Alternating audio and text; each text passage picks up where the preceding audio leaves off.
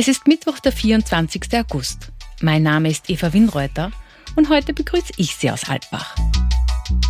Presse Play. Was in Altbach wichtig wird. Ich erkenne meinen Altbach nicht wieder. Weil wir anders denken müssen. Wir probieren heuer etwas aus. Der Pressepodcast aus Alpbach wird unterstützt von der Erste Group. Im Forum geht es nun bereits schon um das Kernthema. Wie könnte ein neues Europa aussehen? Seit einem halben Jahr herrscht in der Ukraine Krieg und für die Vertriebenen heißt das jeden Tag ein bisschen mehr die Perspektive zu ändern. Von einem kurzen Aufenthalt in einem benachbarten Land zu einem Leben, das vielleicht permanent woanders verläuft. Das bedeutet auch für die aufnehmenden Länder, sich darüber Gedanken zu machen, wie es mit der Integration weitergehen kann. Integrationsexpertin Gudrun Büffel von der Donau-Uni Krems hat den Alpbach dabei bereits kritisiert, dass man eigentlich viel zu wenig über die Menschen weiß, die hier sind. Okay, zunächst einmal die Frage der Zahlen. Wie viele Leute haben wir wirklich hier? Denn das Einzige, was wirklich fix ist und was auch transparent ist, wo jeder nachlesen kann, ist diese Zahl von, sagen wir, 55.000 Personen, die in der Grundsicherung sind. Und dann heißt es, dann kommt das Ministerium, die dann sagt, und wir haben jetzt, was ich, knapp 80.000 oder 82.000, die bei uns registriert sind. Warum, wenn die registriert sind und sagen wir beim Innenministerium oder wo immer registriert sind, warum wird diese Zahl nicht nachlesbar gemacht? Das heißt, auf irgendeiner Website, sei es der österreichische Integrationsfonds oder sonst wo, aber es muss klar sein, dass das offizielle Zahlen sind dass jetzt ist alles extrem unsicher und das ist meines Erachtens beunruhigend, äh, weil du dich eigentlich auch nicht wirklich darauf einstellen kannst, sagen wir es einmal so.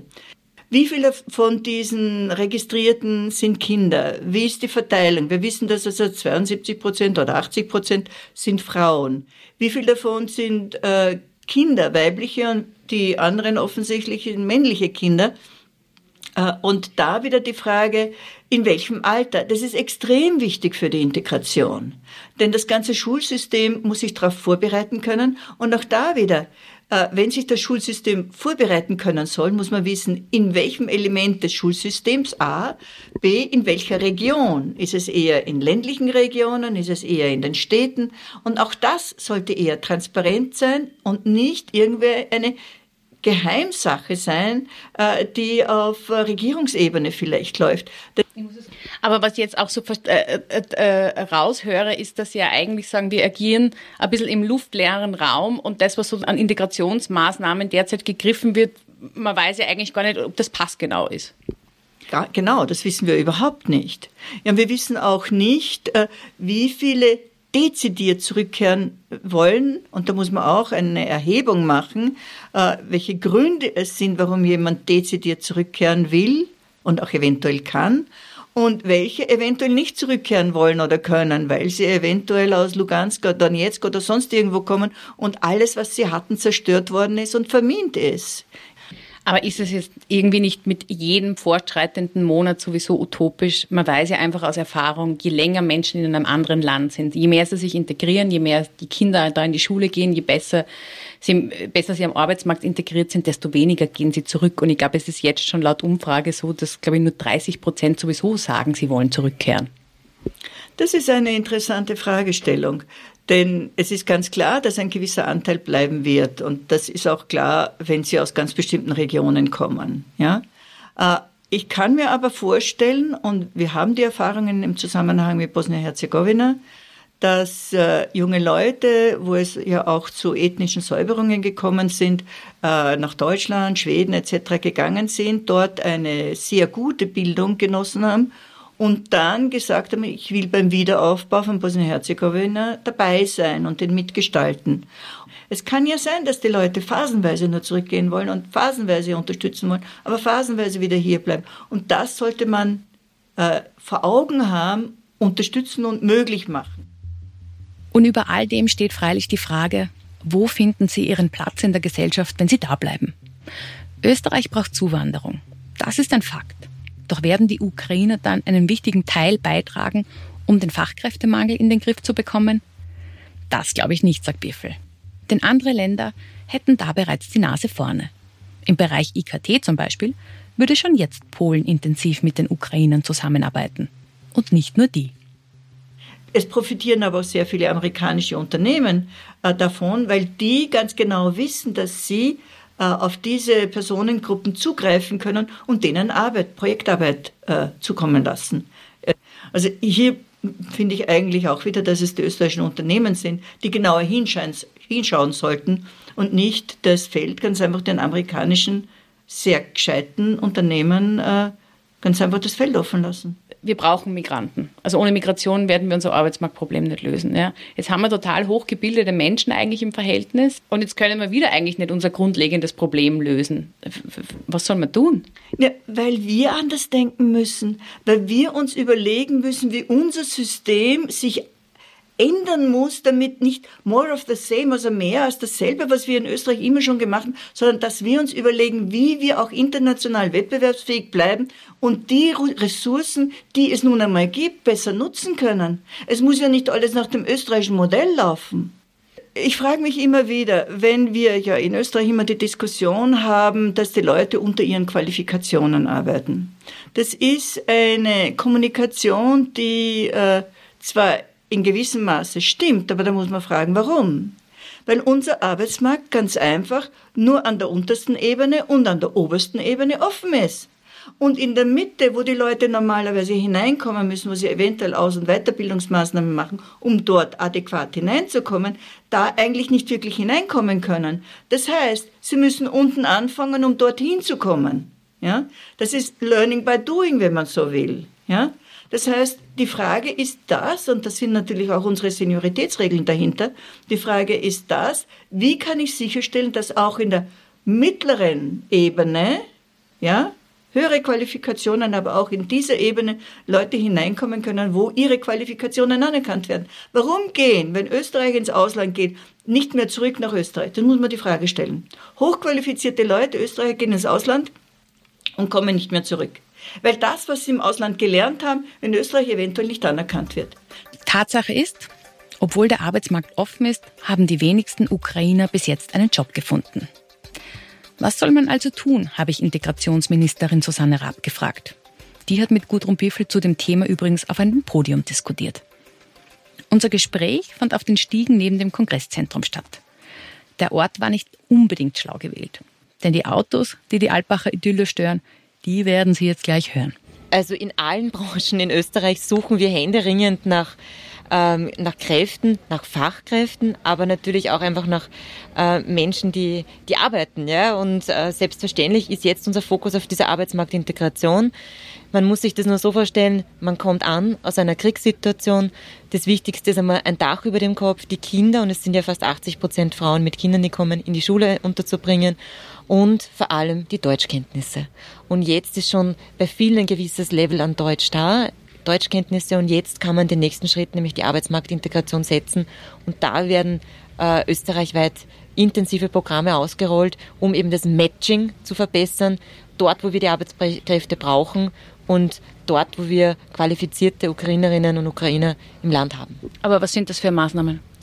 Naja, insbesondere ähm, geht es zum einen auch um die Anerkennung von Berufsqualifikationen. Es geht darum, dass ähm, die, die äh, Qualifikationen, die man im, in der Ukraine erworben hat, eben auch verwertbar gemacht werden für den österreichischen Arbeitsmarkt. Also, dass wir Krankenschwestern es ermöglichen, auch im österreichischen Pflege- und Gesundheitssystem Fuß zu fassen. Ja, es wird nicht jeder sofort einsteigen können, nahtlos anknüpfen an den Job, den er in der Ukraine hatte. Aber es geht darum, dass man irgendwo mal anfängt, die ersten Schritte macht und ähm, sich dann auch Schritt für Schritt dem annähert, was man vielleicht im Herkunftsland gemacht hat und mitgebracht hat. Doch man muss das Thema ohnehin größer denken. Denn zu den rund 83.000 Vertriebenen kamen seit Beginn des Jahres rund 40.000 Asylwerber aus Ländern wie Afghanistan oder Syrien nach Österreich. Tendenz steigend. Was will die Ministerin also tun, dass die Stimmung in der Bevölkerung nicht kippt?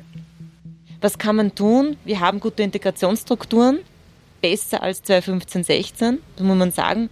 Wir haben ein österreichweites Deutschkurssystem und es ist aber sicherlich ein ganz ein wesentlicher Punkt, ob die Ukrainerinnen und Ukrainer jetzt in Österreich es in den Arbeitsmarkt schaffen ob die Menschen arbeiten oder nicht, ist auch wichtig, wenn es eben darum geht, wie das Land auch Migrationsströme und Migrationswellen gut meistert. Aber das heißt, äh, alles fällt und steigt mit der Arbeit. Ich finde immer, Integration ist so ein Dreiklang aus, kann man Deutsch, also die Deutschkenntnisse sind zentral, schafft man den Eintritt in den Arbeitsmarkt und zu guter Letzt ist man irgendwo auch mit dem Herzen dabei. Das heißt, schafft man es auch, dass man sich in einem Verein engagiert, dass man irgendwo einfach seine, seinen Willen auch zeigt und seine Leistung zeigt. Schauen Sie, wir können als Staat immer nur Integrationsstrukturen zur Verfügung stellen. Aber das Wichtigste ist, dass die Menschen, die kommen, eben auch teilnehmen, dass die Menschen, die kommen, ihre Leistung zeigen, dass die Menschen, die kommen, wirklich auch den Wunsch zeigen, sich in unsere Gesellschaft einzubringen. Und Arbeitsmarkt ist sozusagen das, wo man es am, am stärksten spürt, wo man am stärksten messen kann, ist jemand in unserer Gesellschaft angekommen. Arbeitet er oder eben nicht. Das geben Sie aber auch ein gutes Stichwort, weil wenn man sich zum Beispiel Asylwerber anschaut, ja, also wir reden jetzt von den Leuten ähm, Afghanistan, Syrien, da sind viele, die wollen sofort arbeiten, ja, die wollen sofort ihre Leistung erbringen, trotzdem verbietet es das österreichische System. Das sind aber meistens sehr junge Menschen, ja, die man eigentlich gut ausbilden könnte und die zum Beispiel eine Antwort auf unseren Fachkräftemangel wären. Warum tut man das nicht? Also ich möchte schon sagen, dass ich davon überzeugt bin, dass wir an, an unterschiedlichen Zugang brauchen, wenn der Krieg in Europa ist oder ob der Krieg an anderen Teilen der Welt ist. Wir haben jetzt gemeinsam als Europäische Union bei den Ukrainerinnen und Ukrainern ein eigenes System innerhalb der Europäischen Union eingeführt. Alle europäischen Staaten haben sich darauf verständigt, dass wir Ukrainerinnen und Ukrainern sofortigen Arbeitsmarktzugang geben. Warum? Weil der Krieg einfach von Österreich 600 Kilometer weit weg ist und das auch andere europäische Staaten betreffend. Und das ist der Unterschied zu Menschen, die aus, aus, aus Afghanistan oder aus Syrien zu uns kommen. Und daher denke ich schon, dass es verständlich ist, wenn man sagt, wir brauchen ein glaubwürdiges Asylsystem und wir wollen, dass die Menschen, die teilweise durch zehn Länder reisen und sich in Österreich niederlassen, dass man hier sehr wohl zuerst einmal prüft, ob ein Asylgrund vorliegt oder eben nicht. Und wenn nicht, dann steht auch die Rückführung hier an. Und wenn doch, dann starten wir mit all den Integrationsmaßnahmen. Aber das ist das Problem. Das ist das, das System in, in, Theorie. In der Praxis ist es so, dass diese Menschen oft äh, vier, fünf, sechs Jahre in Österreich bleiben.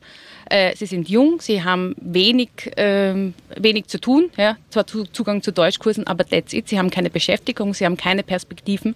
Sie sind dadurch nicht in die österreichische Gesellschaft integriert, weil Arbeit ist Integration. Ja. Das heißt, wir haben oft sehr viele junge Männer, die nichts anderes zu tun haben, als wie die ganze Zeit in ihrer eigenen Community zu sein übersieht man da nicht etwas oder um es ein bisschen schärfer zu formulieren, züchten wir uns da nicht eigentlich unsere eigene Bombe und sollte man da nicht eigentlich was tun? Also ich halte es für äh, jedenfalls nicht den richtigen Zeitpunkt, jetzt darüber nachzudenken, auch noch den Arbeitsmarkt für Asylwerberinnen und Asylwerber zu öffnen. Warum? Weil wir innerhalb der Europäischen Union derzeit, ich glaube auf Platz eins oder zwei, das schwankt, ähm, sind, was den Zuzug aus äh, Herkunftsregionen wie Syrien und Afghanistan und den Irak betrifft. Und weil ich ähm, es für falsch halten würde, jetzt zusätzliche Anreize zu schaffen, die diesen Zuzug noch einmal verstärken. Ja, und hier sind wir schon mitten in einer Alpacher Diskussion. Gudrun Biffel sieht das nämlich anders. Aber wie gesagt, äh, da hat offensichtlich äh, äh, das österreichische, ja, wie nenne ich jetzt das, also politische System äh, das Tor zugeworfen und ich weiß nicht, wie lange es dauern wird, bis dieses Tor geöffnet wird. Möchte aber sagen, für die anerkannten, für die anerkannten Flüchtlinge aus Afghanistan, und da haben wir doch eine Anerkennungsquote, die in der Größenordnung von 55 Prozent ist, äh, was ja besser ist als bei einigen anderen Gruppierungen. Und von diesen, die anerkannte Flüchtlinge sind, äh, arbeiten die Burschen in hohem Maße und es gibt auch große Zufriedenheit. Also die Politik hat, hat das Tor zugeworfen. Die Frage ist ganz einfach, soll man es öffnen. Und zwar einfach jetzt gar nicht aus einer ideologischen Geschichte heraus, sondern einfach aus einer puren Notwendigkeit, weil die Menschen werden kommen, sie lassen sich nicht abhalten. Wir haben gleichzeitig auch einen Fachkräftemangel. Könnte man da nicht zum Beispiel jetzt auch eine kreative Brücke schlagen? Ja, die große Frage, ob man damit den Fachkräftemangel abdecken wird können. Ja, wenn es vor allem junge Menschen sind, brauchen sie das Bildungssystem zuerst. Und darum komme ich wieder zurück auf die enorme Bedeutung einer Lehre für diese uh, unaccompanied minors, also die unbegleiteten Minderjährigen. Aber das ist nur das eine Modell. Ich bin prinzipiell dafür, dass der Arbeitsmarkt für AsylwerberInnen entsprechend dem europäischen Modell, das heißt drei Jahre, äh, drei Monate äh, schon im Verfahren, im Asylverfahren drinnen und dass man dann den Arbeitsmarkt aufmacht. Äh, wir haben ja interessante Erfahrungen aus der Vergangenheit in Österreich, wenn wir allein die Flüchtlingswelle aus dem vormaligen Jugoslawien nehmen, ja, und das sind ja doch auch so an die 80 bis 120.000 äh, nach Österreich gekommen, auch zuerst wesentlich Frauen mit Kindern und dann die Männer äh, dazugestoßen, ja. Da war eben ein völlig anderer Zugang. Die Grundidee war die, das Sozialsystem soll nicht belastet werden, die sollen so schnell wie möglich arbeiten können, häufig auch natürlich mit der ethnischen Community, die es hier schon als Gastarbeiter-Community gab. Das war eine wichtige Brücke, darf man nicht vergessen. Ja? Aber äh, der Arbeitsmarkt ist doch nach relativ kurzer Zeit ganz aufgemacht worden, nicht nur für gemeinnützige Tätigkeiten. Und äh, wir haben dann feststellen müssen, dass Integration durch Arbeit funktioniert hat. Genau das ist das Thema. Integration durch Arbeit.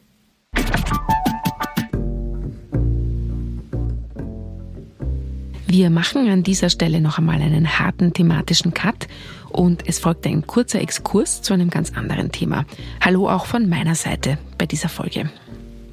Auch wenn sich die beiden Veranstaltungen bewusst nicht vergleichen wollen, bekommt das Forum Alpbach doch seit einiger Zeit Konkurrenz vom sogenannten Salzburg Summit.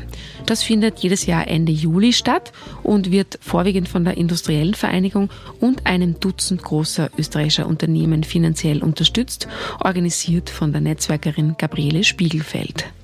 In diesem Jahr ist dort Ex-Kanzler Sebastian Kurz aufgetreten und es waren auch sehr viele frühere ÖVP-MinisterInnen zu sehen, zum Beispiel Elisabeth Köstinger und Margarete Schramböck. Schramböck hat man auch in Alpbach schon gesehen, und zwar gleich bei der Eröffnung am Montag. Und auch Ex-Finanzminister und der enge Kurzvertraute Gernot Blümel ist schon gesichtet worden, der ja heute CEO der Superfund-Gruppe ist. Er fuhr ohne Chauffeur durch den Ort in einem Mercedes mit lichtensteinischem Kennzeichen. Aber was ich eigentlich sagen wollte, das Salzburg Summit ist jedes Jahr eingebettet in die Salzburger Festspiele. Das heißt, Kultur ist bei dieser Veranstaltung besonders wichtig und ein großer Bestandteil dieses viertägigen Events. Aber auch in Alpbach gibt es jedes Jahr Kultur, wenn auch nicht in Form der großen Oper. Da werden meistens interessante Künstler eingeladen und gebeten, sich etwas zu überlegen. Diesmal sind das die Designerin Theresa Hattinger und der Musiker Clemens Wenger von der Band Fünf Achteln in Ehren. Er hat Stipendiaten schon im Frühling eingeladen, Klangbotschaften aus ihrer Heimat an ihn zu schicken. Und die kann man jetzt mitten in Alpbach hören. Wo und wie, erzählt er gleich selbst. Und zwar heißt mein Projekt heuer hier Start by Listening. Das ist eine Klanginstallation, die äh, im partizipativen Pro Prozess mit den äh, Scholarship Holders, äh, also den quasi allen Teilnehmerinnen der Seminarwoche hier ähm, realisiert wurde. Und was genau heißt das jetzt partizipative Klanginstallation? Was, soll, was können die Stipendiatinnen da beitragen? Die Stipendiatinnen haben circa im März ein E-Mail bekommen von uns mit der Bitte, ähm, Field Recordings zu machen von dem Ort, wo sie gerade leben oder ihr Heimatort. Und wir konnten jetzt natürlich nicht annehmen, dass da ein professionelles äh, Equipment für alle zur Verfügung steht. Also es war auch gewünscht, äh, einfach eine Handyaufnahme zu machen. Man legt das Handy wo ab und äh, sucht sich möglichst im öffentlichen Raum einen interessanten Ort, der irgendwie speziell klingt. Also wir wollten jetzt keine Zähne putzen von zu Hause im Badezimmer, sondern etwas, was draußen passiert, was uns alle betrifft. Also entweder die Stille einer Wiese oder im Wald oder, den Lärm in der Stadt auf einer Autobahn, aber auch jetzt ganz spezielle Sachen wie, wie ähm, zum Beispiel Straßenmusik oder Signale in Form von äh, öffentlichen Verkehrsmitteln, Demonstrationen.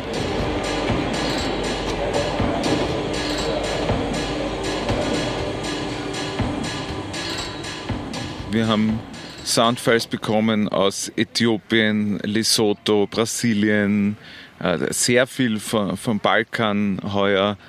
Ähm, wir haben USA, also fast jeder Kontinent, leider Australien ist nicht dabei. Aber es sind 55 Soundfiles eingeschickt worden, die ich dann eben bearbeitet habe und zu kleinen Kompositionen umgearbeitet habe. Und wo kann man das jetzt hören in Alpbach? In Alpbach sind zwei Listening Stations aufgebaut, nämlich hier vor dem Kongresszentrum und dann unten am Dorfplatz, dass ein bisschen vielleicht auch das Laufpublikum aus dem Ort so ein bisschen reinhören kann, welche Sounds eigentlich aus aller Welt jetzt hier hergetragen werden während dem Forum Alpbach. Und beide Orte erkennt man, glaube ich, daran, dass da so rosane Pölster liegen, die ein bisschen an eine Mischung aus Franz West und Erwin Wurm erinnern, finde ja. ich. Ich habe mir gedacht, was ist das? Also es sind so, so wie Ohren große, in die man sich legen kann, oder? Das ist deine Interpretation und das äh, tatsächlich hat es auch für mich etwas von so, eigentlich so Kopfhörer-Ohrpolster. Ähm, das ist die Installation von der Theresa Hattinger, die auch ein bisschen auf meine Arbeit, auf diese Soundinstallation reagiert hat. Und parallel zu den Audiostationen sind eben diese Textilmöbel, die etwas vielleicht auch für Irritationen hier sorgen, weil sie nicht so ganz in das idyllische Bild hier passen, wo ja wirklich jedes Fleckchen in Alpbach durchdesignt ist, von den Blumenschmuck auf der Terrasse bis zum alles wunderschön rausgeputzt für das Forum, liegen hier jetzt so sehr auffällig rosa Textilmöbel, die manche als Schlauchboot, manche als Kopfhörer ähm, bezeichnen. Und dies, ich frage mich ja, ja, wie lange die da liegen werden. Also sind die so fest installiert, dass man sie weg, äh, nicht wegtragen kann? Oder? Die Theresa Hattinger hat bei der Eröffnung des Kunstprogramms gesagt, sie will unbedingt, dass das benutzt wird. Also man soll sich reinsetzen, man darf es auch bewegen. Und sie meint auch, man kann es äh, auch zerstören, wenn man ihr nachher einen guten Grund dafür nennt. Aber es soll auf jeden Fall ein bisschen anregen, etwas damit zu tun. Wer sich also schon gewundert hat, was diese wirklich sehr großen rosa Ohren aus Stoff genau sein sollen, die da unter anderem vor dem Kongresszentrum liegen, der weiß das jetzt auch. Die Soundbites, die zu hören waren während unseres kurzen Gesprächs, die kamen unter anderem aus der Pariser Metro. Und eine Liste aller Tracks von Clemens Wengers Soundinstallation und aus welchem Land oder Erdteil sie kommen, finden Sie sowohl in der App wie auch auf der Homepage des Forums. Ein kurzes Pop-up-Konzert hat Clemens Wenger am Dienstagabend übrigens auch gegeben. Und zwar ist er da in der Loggia am Dach des Kongresszentrums live aufgetreten und hat mit den Soundfiles und Klaviermusik improvisiert. Das war's schon für heute. Wir wünschen Ihnen einen angenehmen Tag und wir schließen mit einer kleinen unverschämten Bitte. Wenn Ihnen dieser Podcast gefällt, dann erzählen Sie doch bitte anderen davon. Und wenn Sie keine Folge der Altbach-Reihe verpassen wollen, abonnieren Sie uns im Podcatcher Ihrer Wahl. Oder schauen Sie auf die Landingpage auf unserer Webseite diepresse.com-altbach 2022. Machen Sie es gut und bis morgen.